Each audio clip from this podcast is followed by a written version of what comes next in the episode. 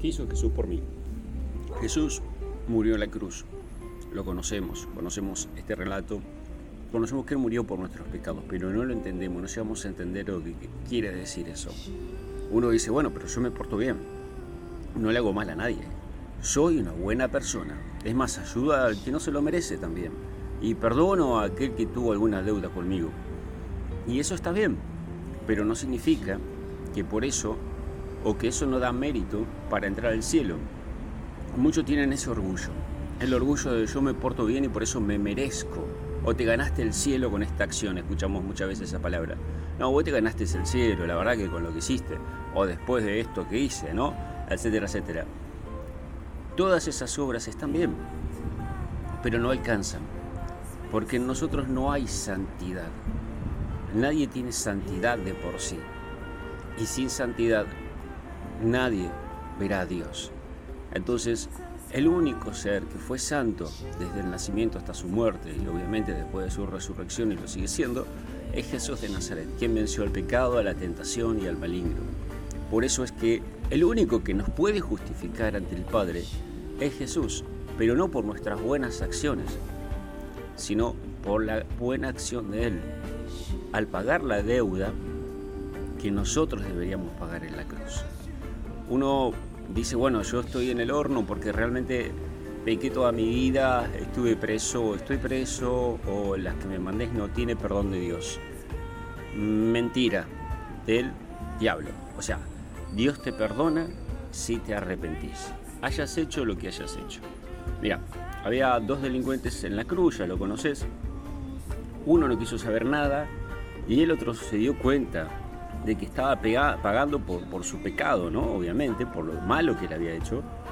Y sin embargo, él se arrepintió y Jesús lo perdonó y le dijo, de cierto te digo que hoy estarás conmigo en el paraíso. Y Jesús dice la verdad, no miente. O sea, nada de lo que nosotros podamos hacer nos lleva al cielo, eso sabelo.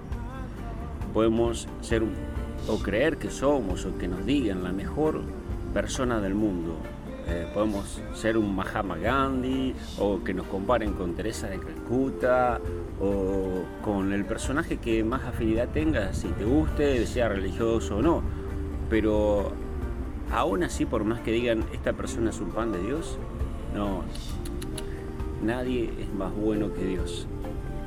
Y nadie es más bueno que el Hijo de Dios, que es Jesús. Por eso es que necesitamos a Jesús, necesitamos su perdón, necesitamos arrepentirnos y necesitamos obedecerlo a Él, obedecer su palabra, ser obedientes en toda la enseñanza que nos da a través de las escrituras bíblicas, o porque nadie es justificado. Eh, dice la palabra, no hay justo ni aun uno. ¿sí? El único justo que pagó y que nos puede justificar es Jesús. Y la salvación eh, no es por obra. Dice la palabra, no es por obra para que nadie se gloríe, para que nadie sea grande, para que nadie diga, uy, mirá, si este va al cielo por esto, yo voy con todo lo que hice, o con toda la plata que doné, o las ayudas que hice y demás, no. Eh, con más razón Dios tendrá un lugar preferencial para mí. No es así, no es así. Porque dice que sin fe, sin fe, que es algo intangente, ¿sí? es imposible agradar a Dios. Y la fe viene por el oír y el oír viene por el oír la palabra de Dios.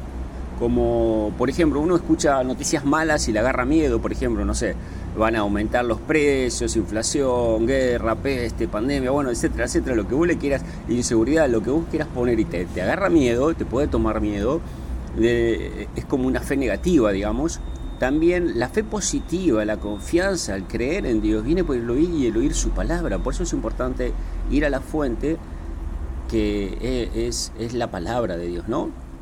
Que en verdad vino de Él mismo. O sea que la palabra es Dios mismo. Eh, y tiene vida, no es como otro libro, tiene vida en sí misma. Por eso nos da fe. Entonces, con fe sí es posible agradar a Dios. Y si nos acercamos a Dios, dice la palabra también, es necesario que tengamos fe, porque si no a Dios no le agrada que nos acerquemos sin fe. por obligación, por compromiso, por si las dudas, por si hay alguien ahí que me puede escuchar, ¿no? O algo de eso. No, no, no, no.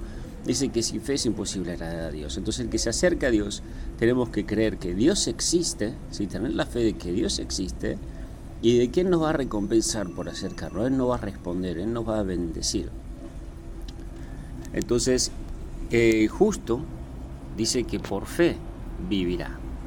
¿Qué es la fe? De una manera muy sencillita, es creer. Yo puedo ponerte un, ejemplo, por ahí te sirve. O sea, bueno, la Biblia dice, la fe es la certeza, tener esa certeza de lo que se espera, de lo, aquello que estoy esperando, y la convicción, ese convencimiento de lo que no veo. Por ejemplo, alguien viene a tu casa, dice, voy de visita a tu casa, o voy a ir a tu país, ¿no? O te pago la cena, o vení, vamos a hacer tal cosa. Y vos tomás esa palabra y la das como que ya está hecho. O sea, lo estás viendo o no, pero vos tenés esa, esa certeza de que eso va a suceder, no sé, de que tu familia va a venir a tu casa a comer algo o a tomar algo, o se van a juntar en algún restaurante o, algún lugar.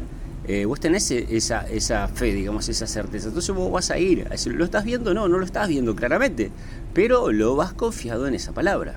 ¿sí? Y si alguien te dice, estás esperando a alguien o esto que el otro, vos tenés esa convicción de que esa persona va a llegar. Es más, tenés tal convicción que hasta preparas tu casa, no sé, compras algo para comer, o preparas algo para tomar, o para almorzar, o lo que sea, o pagaste el boleto de, o te subiste al colectivo eh, pagando un boleto, o te fuiste, no sé, en taxi o en tu vehículo hasta tal lugar, porque vos estás convencido que te vas a encontrar con esa persona o que va a suceder eso, ¿no?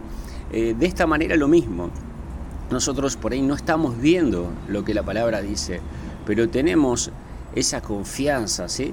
Tenemos esa certeza de lo que la palabra dice, tenemos esa certeza, esa confianza de que Dios existe. Y esa convicción de que aunque ahora no lo veamos, lo vamos a ver, y aunque ahora parece que no pasa nada, eh, eso se va a cumplir, eso se va a materializar, por usar un término más comprensible, ¿sí? Eso se va a, realizar, lo vamos a ver con nuestros propios ojos. Entonces ahí está la certeza de lo que se espera, yo tengo esa certeza, ¿sí? esa seguridad y esa convicción de lo que no estoy viendo, pero que inminentemente va a suceder. Imagínate si creemos en estas cosas cotidianas o domésticas, cuando alguien nos dice voy a tu casa o nos juntamos en tal lugar o, o vení o lo que sea, eh, y nos dice una persona eso, ¿cuánto más cuando el que nos está diciendo es Dios? Dios no falla, Dios no tiene problema con sus recursos, con los tiempos, con la política, con la economía, con las guerras, con la humanidad. Dios está por encima de todo. No hay nadie más grande que Dios.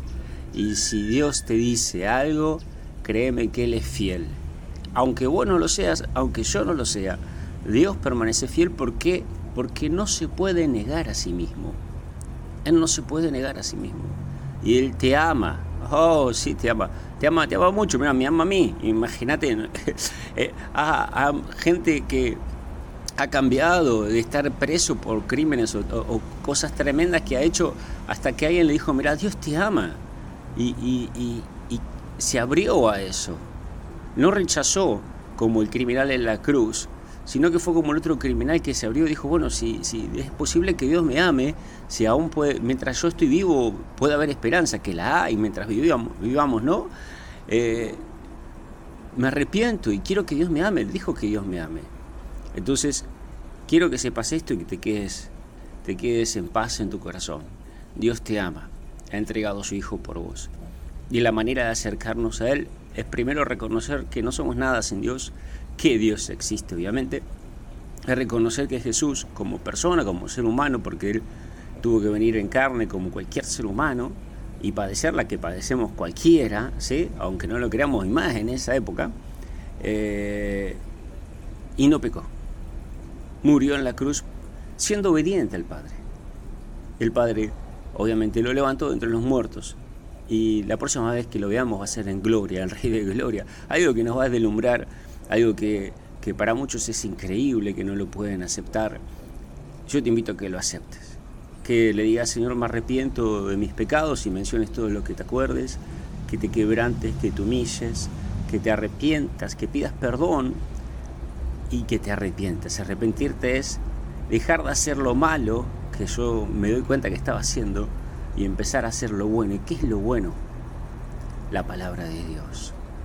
Lo que Jesús, el Hijo de Dios, me enseña.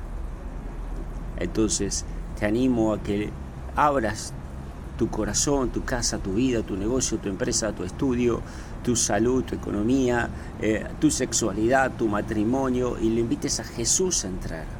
A Jesús a que sea parte de tu vida, parte de tus padres, parte de tus hijos, parte de tus hermanos, parte de tu familia, parte de vos. En el nombre de Jesús de Nazaret te bendigo, te pido que lo busques porque no hay mucho tiempo.